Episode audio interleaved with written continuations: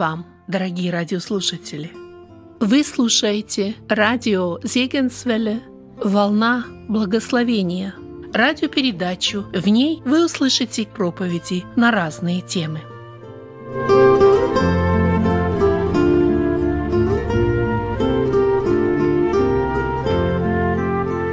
Евангелие от Матфея, 6 глава. Мы будем читать с вами продолжение Нагорной проповеди. Остановились прошлый раз на молитве Господней, молитве «Отче наш», самой знаменитой молитве, которая является образцом молитвенной жизни для нас, верующих. Я напомню эти слова, которые, наверное, знакомы каждому сидящему здесь еще с детства. Эти слова записаны э, здесь с 6 по 11 стихи. Простите, 6 глава с 11 по 13 стихи. Хлеб наш насущный дай нам на сей день, и прости нам долги наши, как и мы прощаем должников наших.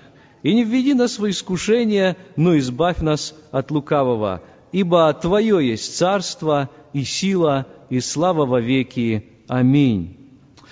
Друзья дорогие, мы прочитали с вами вторую часть этой молитвы, и в прошлый раз мы отметили, что эта молитва состоит из двух частей. Мы начинаем с небес, и потом спускаемся сюда, на землю. И тогда, когда мы находимся в этом состоянии небес, когда мы размышляем о Господе, наша перспектива меняется, и наш взгляд на жизнь, он претерпевает какие-то изменения. И мы, когда возвращаемся сюда, на землю, смотрим на все уже немножко другими глазами. Вот именно так Господь хочет, чтобы мы молились.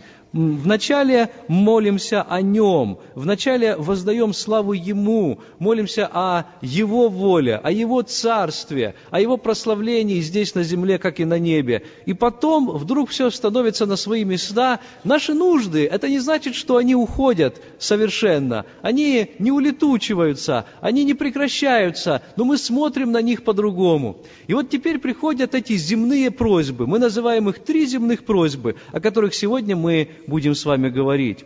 Недавно в одном американском журнале, кажется, это был журнал Newsweek, была статья о человеке, который занимается ученой деятельностью. Он преподает в одном из престижных университетов.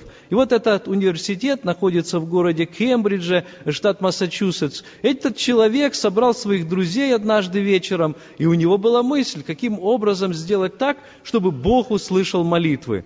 И вот он является ученым, астрономом, и вот он что-то думает о Боге, что-то знает, может быть, или слышал о Боге. И он решил построить такой радиопередатчик, который мог бы в глубокий космос, в, к далеким галактикам передавать людские молитвы.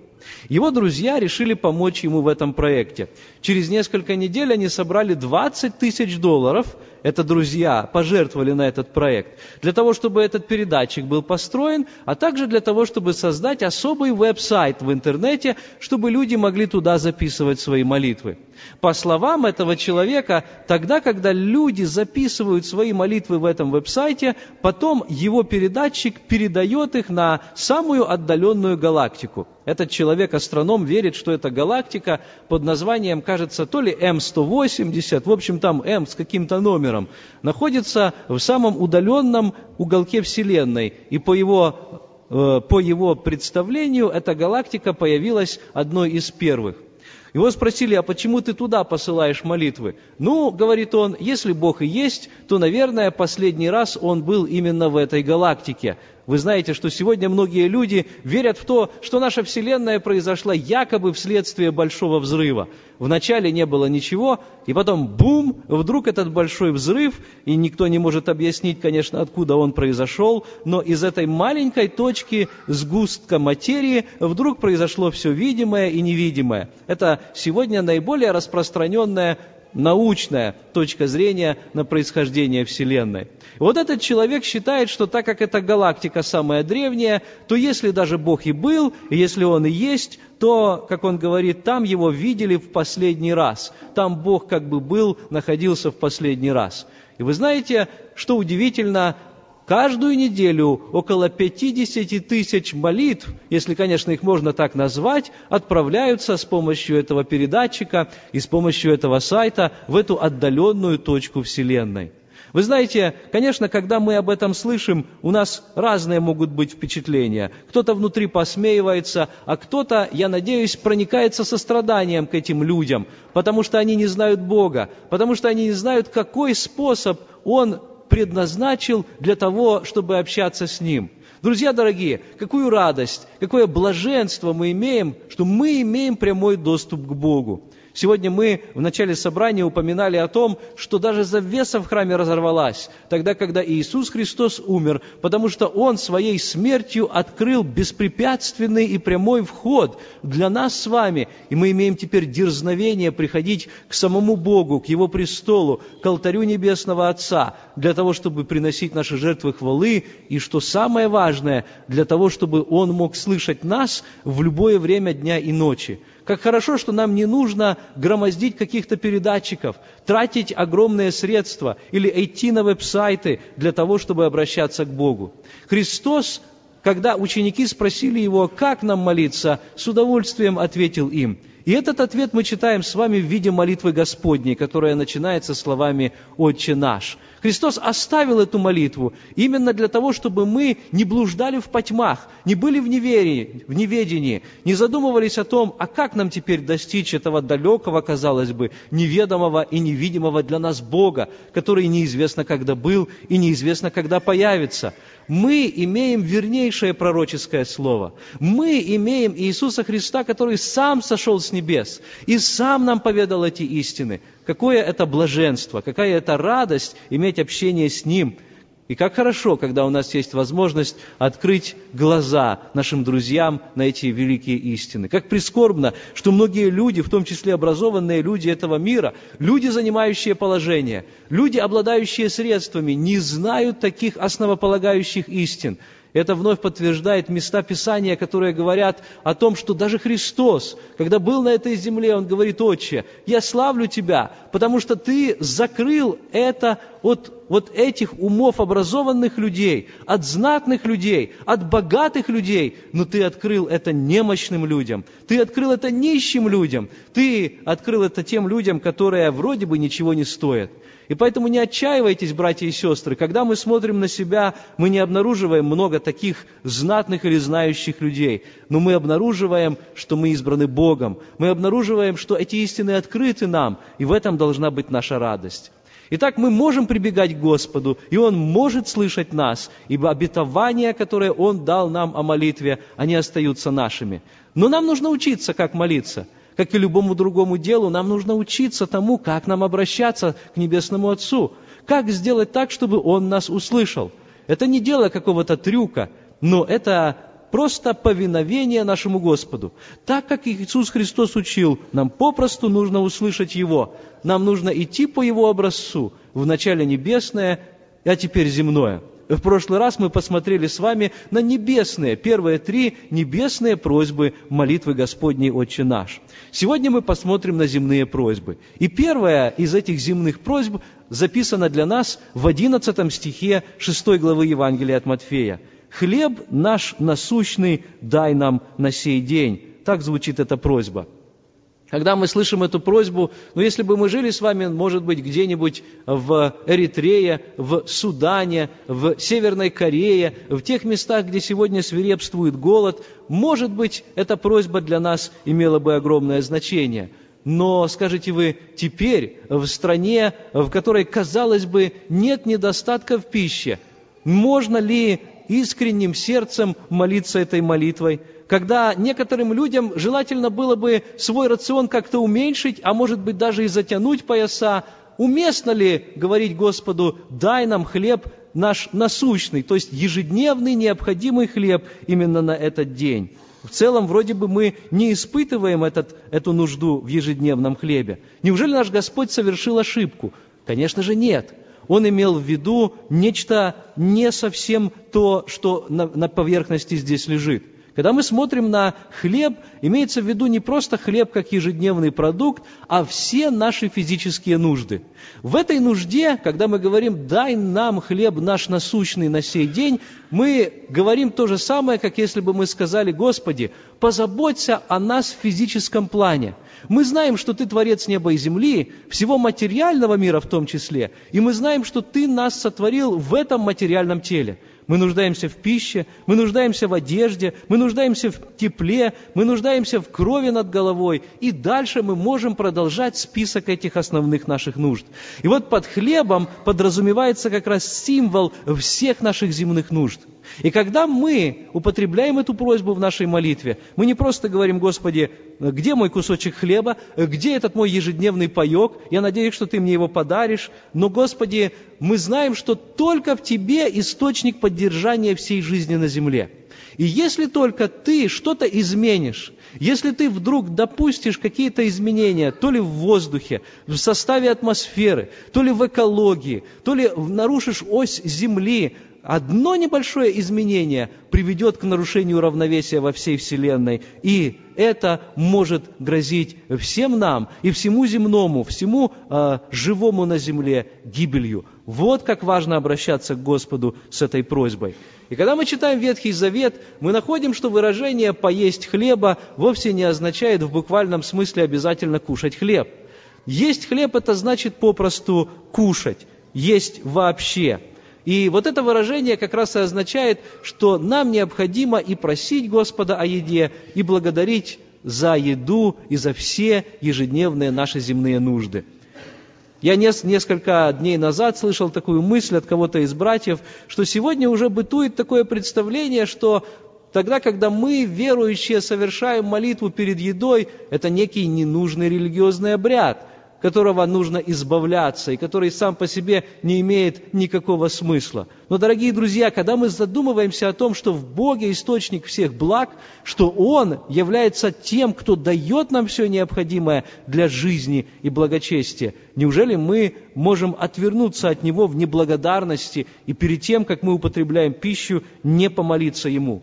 Вот эта просьба когда Христос говорит, что мы должны обращаться именно к Богу, дай хлеб наш насущный, говорит о том, что, в общем-то, Бог может и затворить небесные закрома. Он может сделать так, что у людей не будет этого насущного хлеба. Он может допустить какие-то обстоятельства, которые будут препятствовать им иметь ежедневное изобилие. Это значит, что Бог, а не мы, являемся источником нашего благоденствия, а может быть и богатства – это немножко не входит, это не вписывается в рамки наших ежедневных представлений. Потому что мы думаем, что это мы ходим на работу, это мы зарабатываем деньги, а потом мы же идем в магазин и употребляем эти деньги, чтобы купить все наше необходимое. Может быть, это мы садим огород, может быть, это мы его поливаем, ухаживаем за ним, окучиваем его, вырываем бурьяны и так далее, и потом на нем вырастает все то, что э, вкусно и радует нас. Но это местописание напоминает нам, что мы не являемся первопричиной того, что происходит вокруг. И если бы не Господь, то никаких способностей и возможностей для того, чтобы прокормить себя и нашу семью, у нас бы попросту не было – и поэтому нам постоянно нужно помнить, откуда у нас эти силы, откуда у нас эти возможности. Мы читаем в послании Иакова, 1 глава, 17 стих, о том, что Бог является источником всякого блага. Там написано так, Иакова 1,17, «Всякое даяние доброе и всякий дар совершенный не сходят свыше, от Отца Светов, у которого нет изменения и ни перемены». Друзья, когда мы обращаемся с этой просьбой, в ней еще скрыта вот какая мысль. Мы говорим, хлеб наш насущный дай нам на сей день. Эта просьба подразумевает, что нам не нужен хлеб, который принадлежит кому-то еще. Мы, люди верующие, не хотим взять больше, чем то, что предназначил для нас Господь. И мы знаем, что иногда у нас мысли бывают такие, что, Господи, почему тот человек имеет больше, а у меня этого нет? Эти мысли продиктованы только гордостью и завистью, а вовсе не желанием иметь основные вещи для пропитания и одежды для себя и своей семьи. Писание нас здесь предостерегает о том, чтобы мы оставались людьми трудолюбивыми, чтобы мы, трудясь своими руками, зарабатывали себе на жизнь, как люди честные и перед Господом, и перед нашим обществом. Это наш хлеб насущный. Господи, не давай нам какого-то чужого хлеба, не давай нам чьего-то хлеба. Пусть это не будут деньги, не заработанные тем трудом, который предназначил Ты для нас совершать. Итак, то, что Господь нам дает, это происходит от Него. Когда мы читаем книгу Второзакония, в восьмой главе для израильского народа Господь там дает такое напоминание. Второзаконие, восьмая глава, 17 стиха. Там говорится о том, что Господь хочет, чтобы ты не сказал в сердце твоем, Второзаконие 8.17, чтобы ты не сказал в сердце твоем, это моя сила, и крепость руки моей приобрели мне богатство сие но чтобы помнил Господа Бога твоего, ибо Он дает тебе силу приобретать богатство». Друзья мои, это значит, что и здоровье, и силы, и погода, и сама наша жизнь, они происходят от Бога, все от Него. И если бы Он что-то нам не дал бы, не дал бы нам возможность иметь эту силу или здоровье, или погоду, то у нас не было бы ни хлеба, ни каких-то других продуктов, ни крова, ни крыши над головой и так далее. И вы знаете, когда мы смотрим на Писание, мы обнаруживаем, что оказывается наш любящий Отец, наш Господь, Он позаботился о человеке даже еще до его сотворения – мы знаем, что Бог, заглядывая вперед, уже знал, что человек отступит от Него, что наступит страшное грехопадение, что человек уйдет от Бога, сам по своей воле возьмет и вкусит от запретного плода. Но тем не менее, Бог еще до сотво... во время сотворения и до сотворения самого человека позаботился о нем. Бог сотворил животных, Бог сотворил растения и прекрасный мир для того, чтобы человек мог все это употреблять в пищу и возделывать. И когда мы смотрим на сегодняшний мир, мы видим, что много людей сегодня пребывают в нужде. Много людей по всему миру, около э, двух третей, находятся в положении голодных людей. В, в странах третьего мира многие люди не знают, каким образом они смогут прокормить себя и свою семью. Но только что мы сказали, что Бог об этом заботится. То почему же такая ситуация? Почему такое несоответствие? Вы знаете, что есть даже некоторые люди, которые называют себя учеными, которые говорят всерьез о том, что нужно сделать все для того, чтобы сократить население Земли. И чтобы на Земле стало жить уже не 7 миллиардов людей, а намного меньше, скажем, это где-то 500 миллионов. Такая небольшая цифра называется. Мол, Земля сильно перенаселена, и ресурсов, которые есть на Земле, не хватает, чтобы всех прокормить. Но, друзья дорогие, если мы посмотрим более внимательно на эту статистику, то мы обнаружим еще одну важную истину. Оказывается, сегодня в мире используется всего только лишь до 15% пахотных земель, да и то в основном они используются только по полгода. Если задействовать все те технологии, которые сегодня у нас есть, которые с Божьей помощью человек смог открыть, если задействовать все те открытые территории, которые есть, и выращивать на них злаки, выращивать на них плоды, то я думаю, что количество непрокормленных людей уменьшится. А если еще не тратить столько денег на оружие, то это количество и вовсе исчезнет, говорит нам статистика. Это значит, что вовсе не Бог виновен в том, что многие люди сегодня не получают достаточного количества питания. Дети и взрослые умирают от голода. Это не вина Божья, но это вина самого человека. Грех сделал это.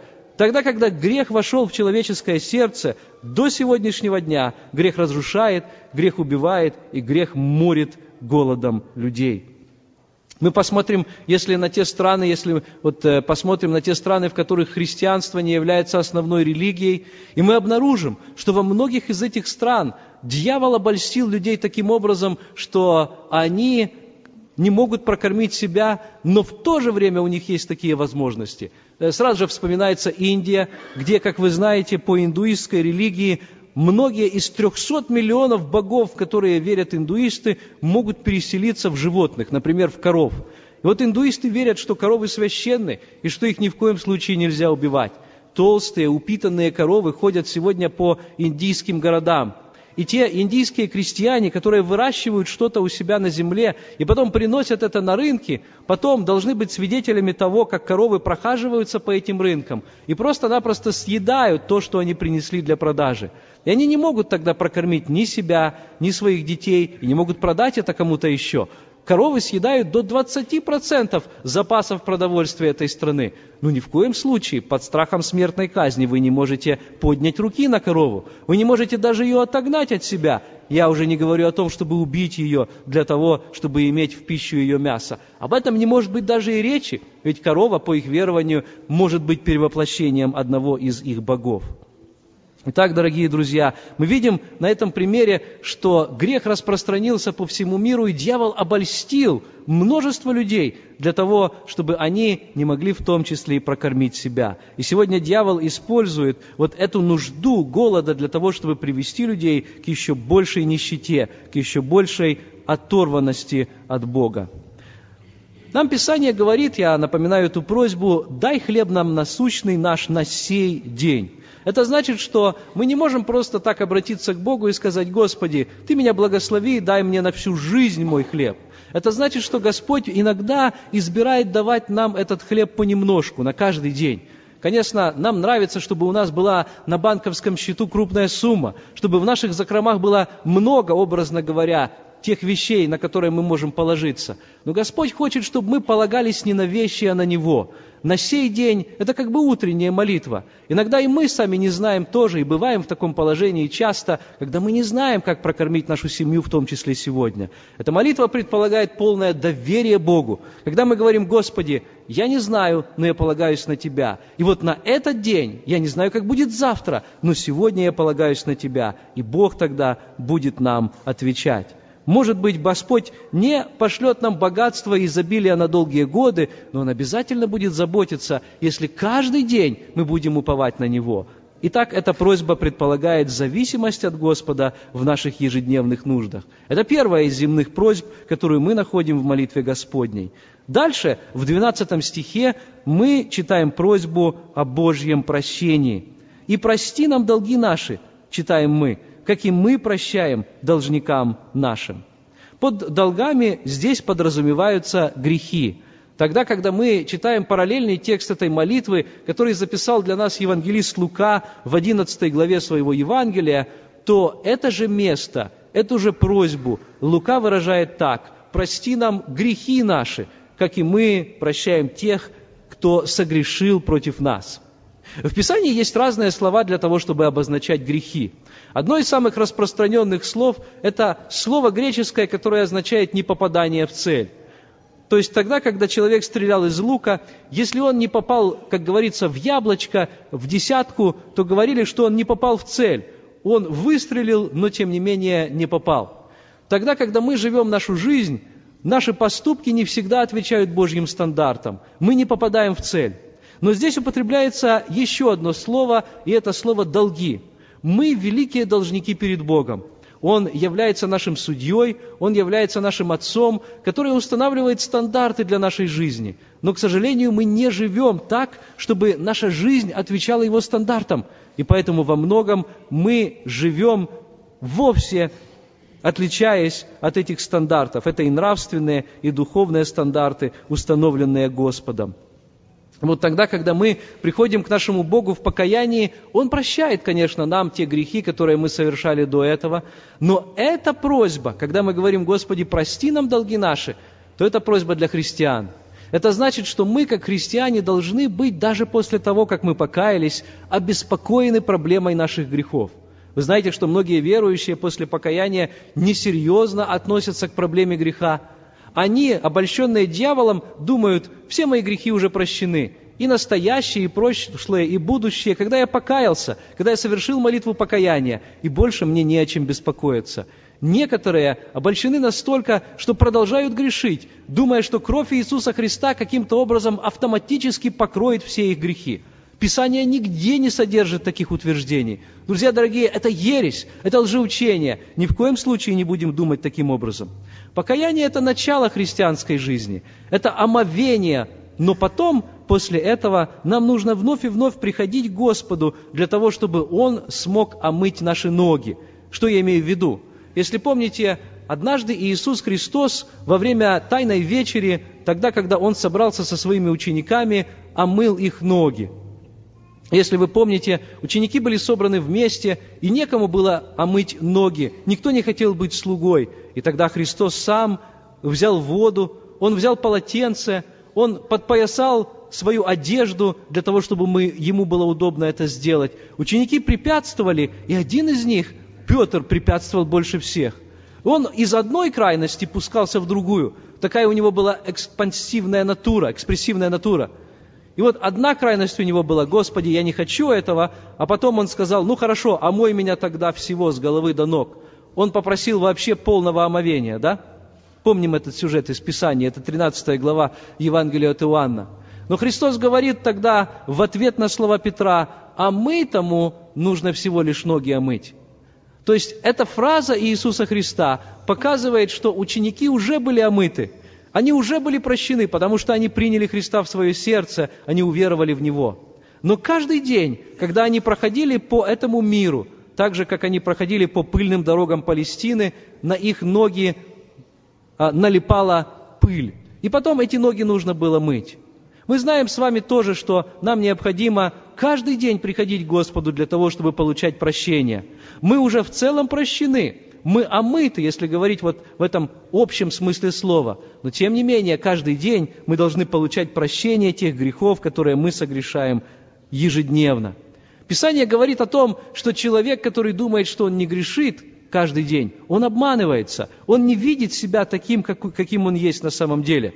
Послание Иакова, 3 глава, 2 стих говорит, «Ибо все мы много согрешаем». Иоанн в одном из своих посланий утверждает, тот, кто думает, что он без греха, обольщает сам себя, и самого Бога он выставляет лжецом. Поэтому, друзья мои, мы не будем с вами думать, что мы не грешим. Вообще, меня иногда удивляет, когда некоторые верующие молятся в молитве наподобие что-то такое, «Господи, если я согрешил, то Ты меня прости». Понятно, что мы согрешили. Может быть, мы можем не упомнить всех наших грехов – но Господь нигде не обещал нам прощения неисповеданных грехов. И в этой просьбе она подразумевает наше осознание своего греха. Не все грехи мы можем назвать по имени, но мы можем назвать, что есть у меня грех в моей жизни, что я еще не полностью таков. Когда мы обращаемся к Господу с этой просьбой, которая записана в 12 стихе, «Прости нам долги наши, как и мы прощаем должникам нашим», она означает, что с этой проблемой, с проблемой греха, мы ничего не можем сделать. У нас нет никакой возможности избавиться от грехов. Мы не можем выбросить их из нашей жизни, просто избавившись от них, как от бремени. Мы не можем перечеркнуть их для того, чтобы они не числились в нашей записи, в нашем рекорде. Мы можем только обратиться к Господу. Только с помощью прощения, основанного на любви Божьей, которая проявлена для нас в жертве Иисуса Христа, мы можем получить избавление от грехов. И нам это избавление так нужно. Мы видим на примере этой просьбы, что прощение – это наша главная потребность, это наша главная проблема. Но если мы приходим ко Христу в этой молитве, то Он способен нас простить. Помните, апостол Иоанн пишет так, что он, будучи верен и праведен, простит нам грехи наши и очистит нас от всякой неправды, если мы исповедуем грехи наши. Но я хочу здесь отметить, что Христос говорит об этой просьбе с некоторым условием, и это условие должно исходить из нашего сердца.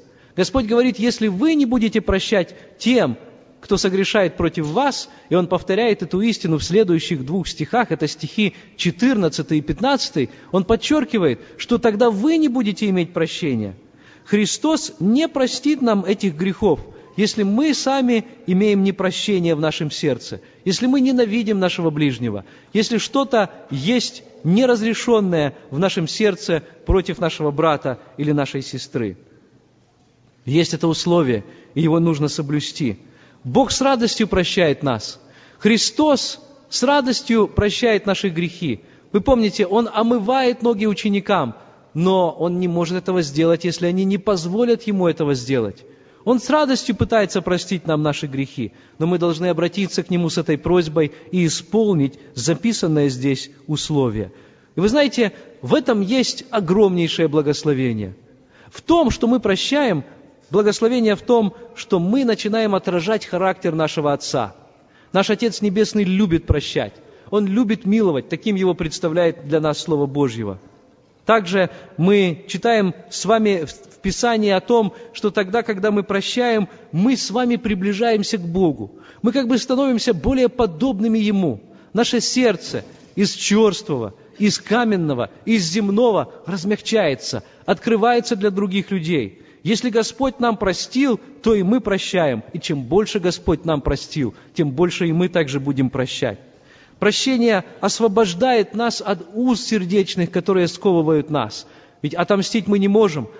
Мы не можем мстить, потому что Писание нам это запрещает. И что же нам тогда делать с тем, что гнездится в нашем сердце? Куда все это бремя девать? Простить, конечно же, простить, говорит Слово Божье. Прощение приносит благословение окружающим, потому что мы уже не носим этих камней в наших сердцах. Мы открыты к ним, мы любим их. И, наконец, прощение избавляет нас от Божьего наказания. Оно открывает нам путь к Его благословениям. Наконец, третья просьба, она звучит в 13 стихе. «Не введи нас в искушение, но избавь нас от лукавого». Здесь мы просим о Божьей защите. Мы признаем существование силы, которая является силой противоречащей и противодействующей Богу. Это Божий враг, лукавый, дьявол – сатана. Под такими именами он присутствует в Священном Писании. И он не дремлет. Как рыкающий лев, он ходит, ища кого поглотить. Он находится возле нас с помощью невидимых существ, злых ангелов. Он пытается, пытается каким-то образом привести нас к падению. Но здесь ведь написано «не введи нас в искушение», и вроде бы эта просьба обращена к Богу. И вы знаете, когда я читаю Писание, я нахожу в послании Иакова в первой главе, в 13 стихе такой стих, «В искушении никто не говори, Бог меня искушает, потому что Бог не искушается злом и сам не искушает никого, но каждый искушается, увлекаясь и обольщаясь собственной похотью». Неужели Бог все-таки может нас искушать, раз Христос здесь говорит, «Не введи нас в искушение»? Лучше было бы эту фразу перевести словом «храни». Господи, храни нас от искушения. Искушение – это еще не грех, но тогда, когда приходит искушение, это уже некая опасность согрешить. В этой просьбе вовсе не признание способности Бога искушать, но наоборот, просьба о том, чтобы этих искушений было меньше и чтобы сам Господь об этом позаботился. Это просьба признания того, что только Бог может нас сохранить, потому что мы сами по себе немощны, мы слабы. Мы как будто бы говорим Богу, Господи, когда придет искушение, мы можем не устоять, потому что мы слабые и немощные, поэтому просим, не допусти этого искушения. Лучше вообще не встречаться с искушением, чем победить его. А тем более, если мы потом проиграем в этой битве, лучше вообще не начинать вот, э, знакомиться с искушением. Поэтому в этой просьбе Христос нас, людей, учит признавать собственную слабость. Вы знаете, здесь есть одна глубокая духовная истина. Потому что, с одной стороны, мы знаем, что испытания и искушения служат тому, чтобы мы возрастали в вере, чтобы мы становились лучше, чтобы духовный рост происходил в нас. Как деревья после урагана если они не ломаются, они становятся более прочными, их корневая система углубляется и так далее. То же самое действие производят на нашу духовную христианскую жизнь испытания и искушения. Но находит, найдется ли кто-то из нас, кто скажет, я люблю испытания, я люблю искушения, кто поступает в действительности по совету апостола Павла, апостола Якова, простите, который однажды сказал, «С великой радостью, братья, принимайте, когда вы впадаете в различные искушения». Мы понимаем, что искушения приводят к нашему росту, но принимать их с радостью – это как-то противоречит нашим мыслям и нашей природе. Никто их не ожидает, никто их не любит. Испытания – это как, ну я не знаю, вот дети не все любят кушать рыбий жир, но он необходим для них, правда? И они кривятся, морщатся, и знают, что он полезен, и родители заставляют, или какое там лекарство сегодня самое горькое и неприятное. Раньше касторка была там или что-то еще. Лекарства неприятны, но они, тем не менее, нужны.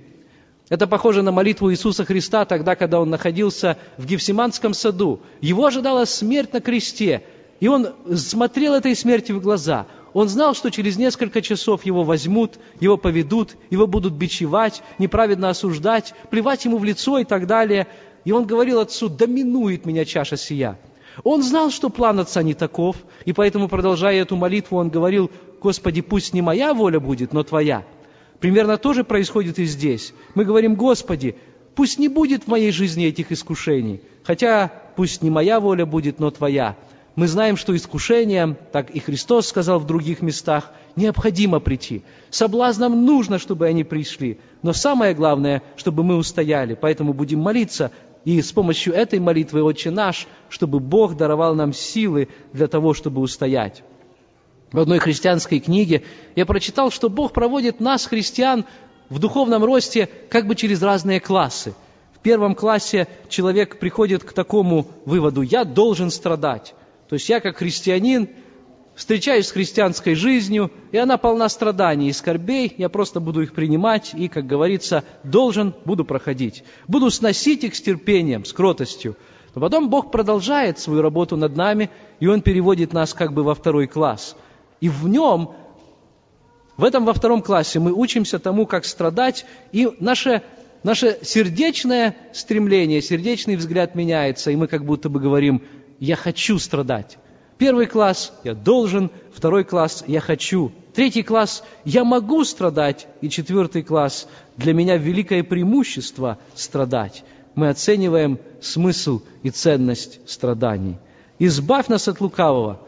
Часто искушения приходят именно с той стороны, приходят от дьявола. И здесь говорится о том, что наше желание, чтобы дьявол был побежден, но мы признаем Его существование, мы знаем, что Он сегодня может оказывать влияние на нашу жизнь. И каждый день мы просим о том, чтобы Господь позаботился о нас и оградил нас от этого страшного влияния лукавого, чтобы падение и страшные последствия в нашей жизни не наступили. И заканчивается эта молитва с того, с чего начиналась. Она начиналась с Бога, и она заканчивается Богом. Прекрасная просьба, ибо Твое есть царство и сила и слава во веки. Это признание Божьего царства и Божьего величия. Так заканчивается молитва Господня, Отче наш. Наш Господь, Он начало и конец. Он альфа и омега, Он первый и последний. Будем помнить о том, что Он источник и Он завершитель нашей веры в том числе, будем помнить, что с него должна начинаться и им заканчиваться наша молитва. Если он будет в начале и в конце, то он поведет нас, он благословит, и он всякое дело доведет до конца. И тогда наши молитвы будут менее эгоистичными и сосредоточенными на нас, но более сосредоточенными на Нем. И мы сможем увидеть себя с Его взгляда, и мы сможем молиться правильно, молиться так, чтобы Господь нас услышал, молиться во имя Господа Иисуса Христа, молиться так, чтобы наша молитва имела действие, и мы получали ответы в нашей жизни. Давайте и сейчас склонимся перед Ним для молитвы. Аминь. Вы слушали Вадима Гетман.